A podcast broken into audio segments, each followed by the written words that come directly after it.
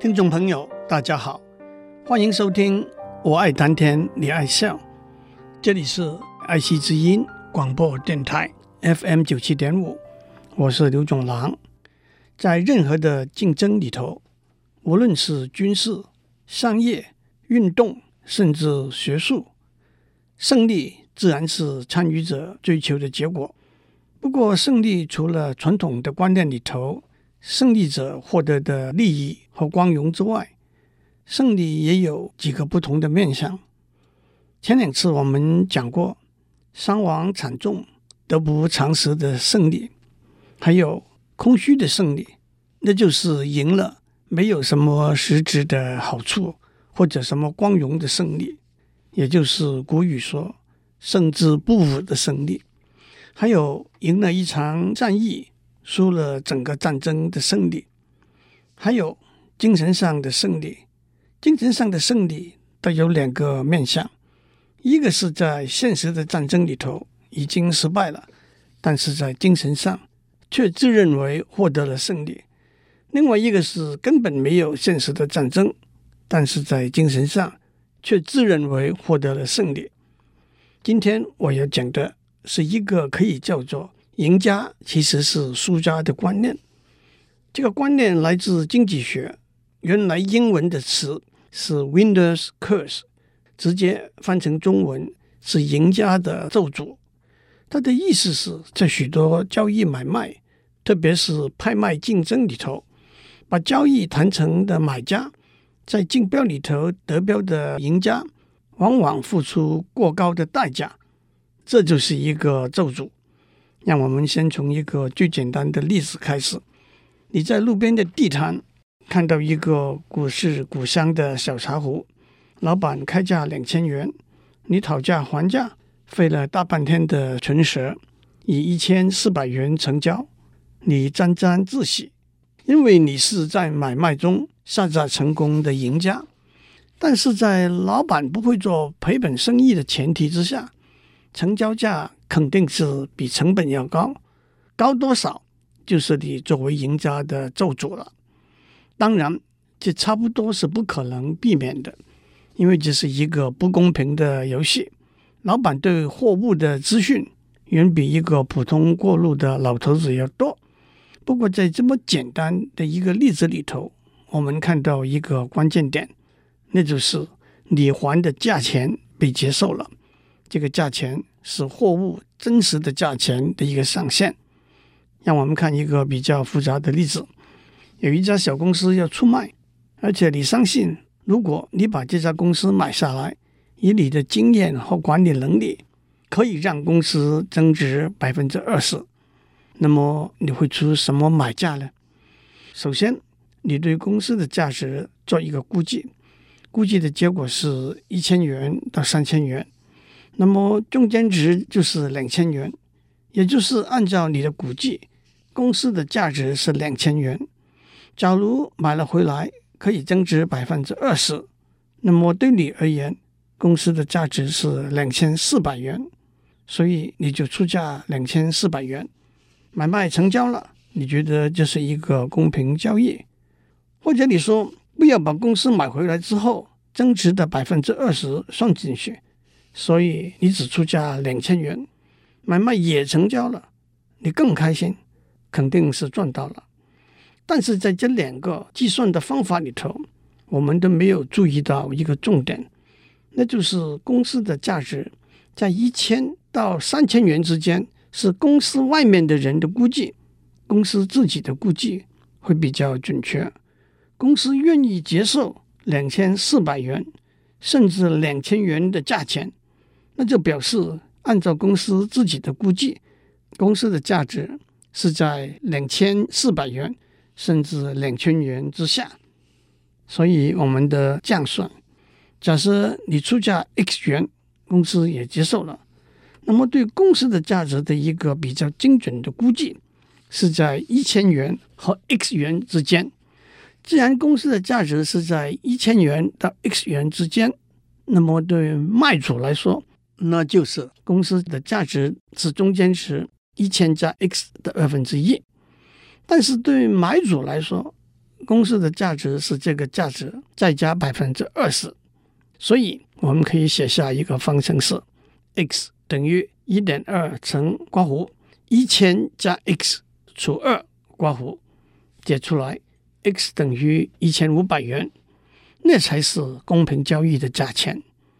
这个例子的用意是，当买方的出价被接受的时候，这里头可能就会隐藏着赢家的咒诅。让我们看另外一个例子：政府有一块市中心的土地，或者一张 YMAX 的牌照，或者一张赌场的执照，或者一个地区开采石油的权利要出售，通常都会采用公开投标的方式。首先，这些出售的物件都是所谓共同价值的物件，那就是对每一个投标者，这个物件的价值是一样的。虽然每个投标者对这个物件的价值的估计是他个人的估计，而且往往是彼此不相同的。例如，一个地区开采石油的权利，它的价值就是这个地方所蕴藏的石油。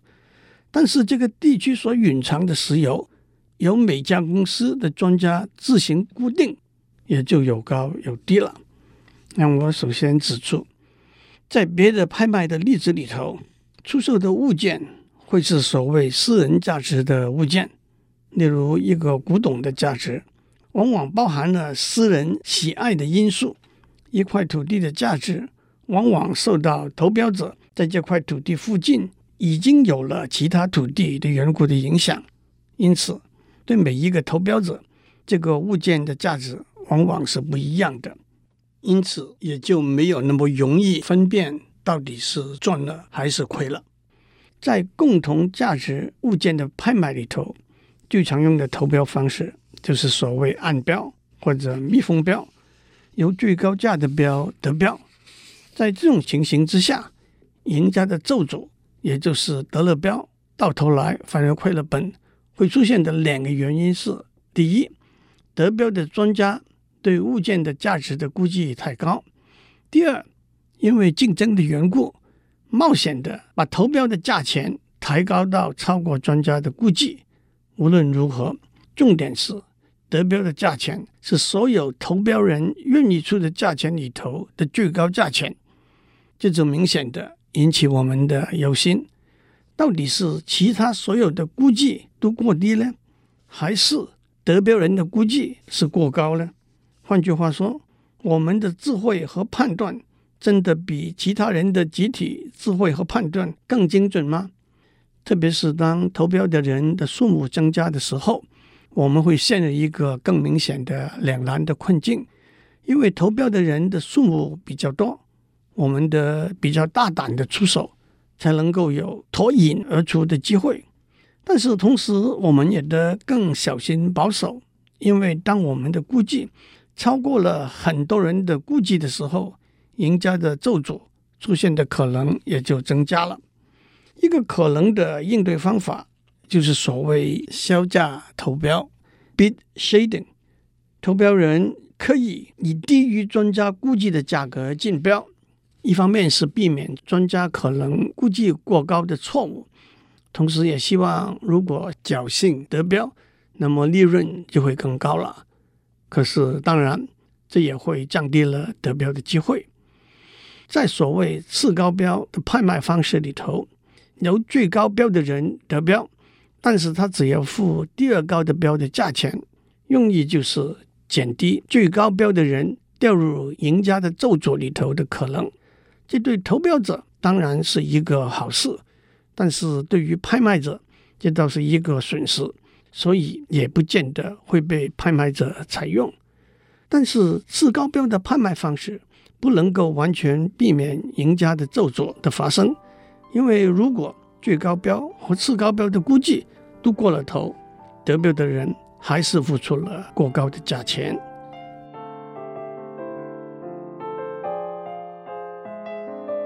让我们用另外一个例子来看赢家的咒诅在什么情形之下会发生。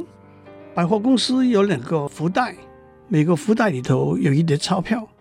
百货公司要把这两个福袋绑在一起拍卖出去，有两个人来竞标，竞标的方式是传统的，反复提高标价，直到其中一个人退出为止。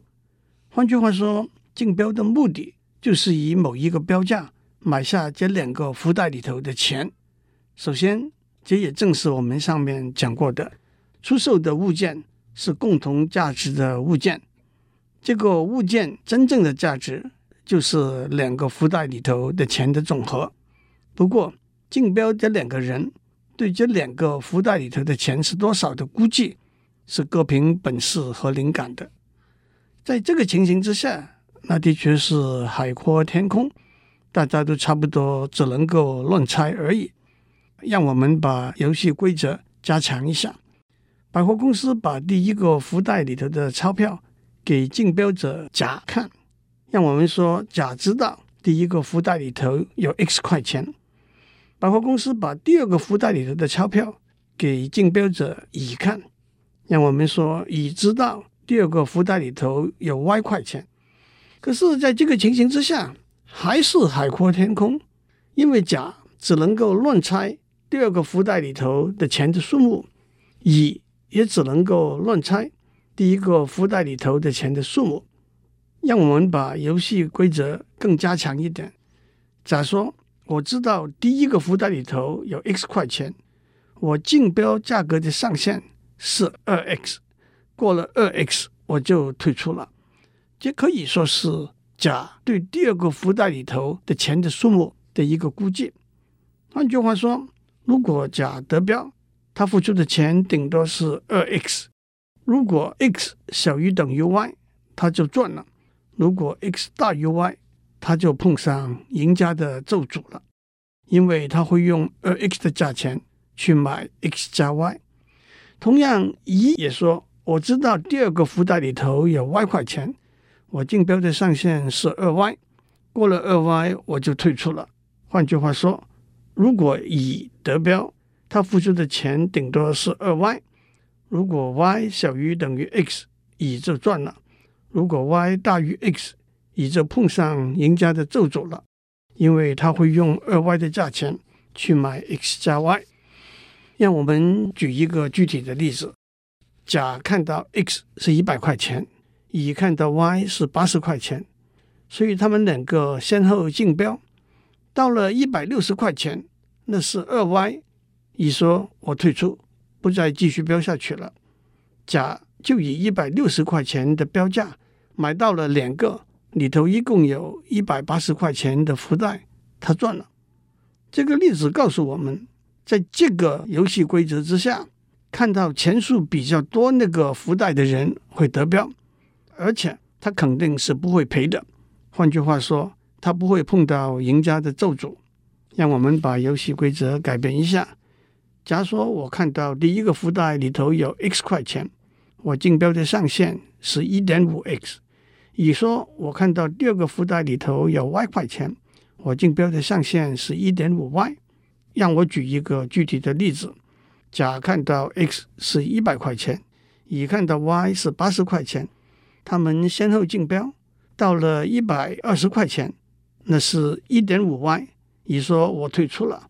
甲就以一百二十块钱的标价买到了两个里头，一共有一百八十块钱的福袋，他赚了，而且比上面那个例子里头赚得更多。而且我们也可以看到，跟上面一样，看到钱比较多那个福袋的人会得标，而且他肯定是不会碰到赢家的咒诅的。让我们看另外一组游戏规则。甲说：“我看到第一个福袋里头有 X 块钱。”我竞标的上限是三 x，乙说我看到第二个福袋里头有 y 块钱，我竞标的上限是三 y。让我们还是看一个具体的例子：甲看到 x 是一百块钱，乙看到 y 是八十块钱，他们先后竞标，到了两百四十块钱，那是三 y。乙说我退出了，甲就以两百四十块钱的标价买下两个，一共有一百八十块钱的福袋。他赔了六十块，那就是赢家的咒诅。从这个例子，大家看出端倪来了。甲和乙以一点五 x 和一点五 y 为竞标的上限，是相当保守的做法。那么赢家的咒诅是不会出现的。当甲和乙以二 x 和二 y 为竞标的上限，那是吃到好处，赢家的咒诅也不会出现。当甲和乙以三 x 和三 y 为竞标的上限，那是过分的冒险，赢家的咒诅是会出现的。但是甲和乙竞标的策略并不需要是一样的。譬如说，甲以三 x 为上限，乙以一点五 y 为上限。假如甲看到 x 是五十块钱，乙看到 y 是八十块钱，当他们先后竞标，到了一百二十块钱的时候，乙说：“我退出了。”甲就以一百二十块钱的标价买下两个，一共有一百三十块钱的两个福袋，他赚到了。假如甲看到 x 是三十块钱，乙看到 y 是八十块钱，当他们先后竞标到了九十块钱的时候，甲说：“我退出了。”乙就以九十块钱的标价买下两个，一共有一百一十块钱的福袋，他也赚到了。其实，在这个竞标策略之下，赢家的咒诅也是不会出现的。但是如果甲以三 x 为上限，乙以二 y 为上限，假如甲看到 x 是七十块钱，乙看到 y 是一百块钱，当他们先后竞标，竞标到两百块钱的时候，乙说我退出了，甲就以两百块钱的标价买下两个，一共有一百七十块钱的福袋，赢家的咒诅就出现了。让我再指出一个例子：假如甲以十 x 为上限，乙以九分之十 y 为上限，那么赢家的咒诅也不会出现的。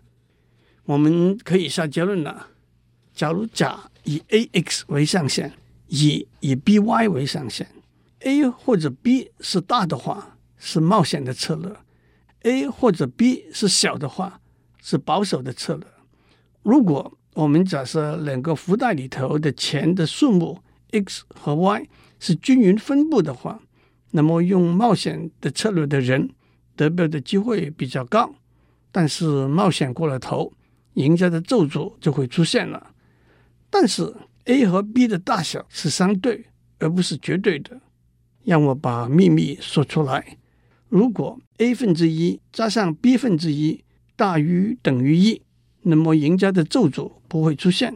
如果 a 分之一加上 b 分之一小于一，那么赢家的咒诅是会出现的。所以 a 等于二，b 等于二，或者 a 等于一点五，b 等于一点五，或者 a 等于三，b 等于一点五，或者 a 等于十，b 等于九分之十，赢家的咒诅都不会出现。但是 a 等于三，b 等于二。赢家的咒诅是会出现的，这个数学的结果也印证了我们的直觉：A 和 B 太大的话，就是冒险过了头。至于这个数学的结果是怎么样来的，就让我把它留给有兴趣的听众去找出来吧。我们知道，如果 A 分之一加上 B 分之一大于等于一，那么赢家的咒诅就不会出现。所以，假如甲知道乙的 b 的数值，甲就会选巨大的 a 到 a 分之一加 b 分之一等于一为止。同样，假如乙知道甲的 a 的数值，乙就会选巨大的 b 到 a 分之一加 b 分之一等于一为止。我们在上面很轻松的用“吃到好处”这个词来暗示，这就是我们以前在博弈理论讲过的平衡点。换句话说，在平衡点，赢家的咒诅不会出现，但是 A 也不能再加大，B 也不能再加大，否则就是冒险过了头了。A 等于二，B 等于二，A 等于三，B 等于一点五，A 等于十，B 等于九分之十，都是平衡点。我们的例子到目前为止，甲乙双方是站在公平竞争的立足点的，得标的机会。就看怎样去选 A 和 B，但是让我讲一个小小的不公平的变化。假如甲选定三 x，乙选定一点五 y 的策略，首先在公平竞争的条件之下，假如 x 等于九十，y 等于两百，当他们竞标到两百七十块钱的时候，甲说我退出，乙就以两百七十块钱买到两个共有两百九十块钱的福袋了。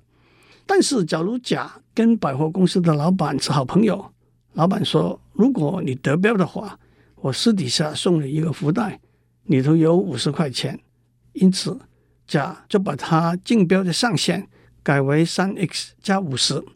假如 x 等于九十，y 等于两百，他们竞标到了两百七十块钱，甲不会退出；到了三百块钱，乙退出了，甲就以三百块钱。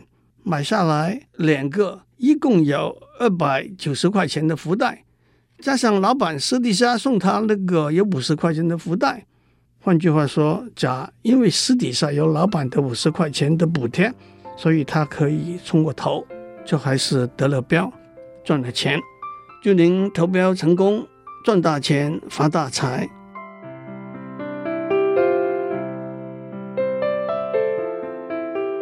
以上内容由台达电子文教基金会赞助播出。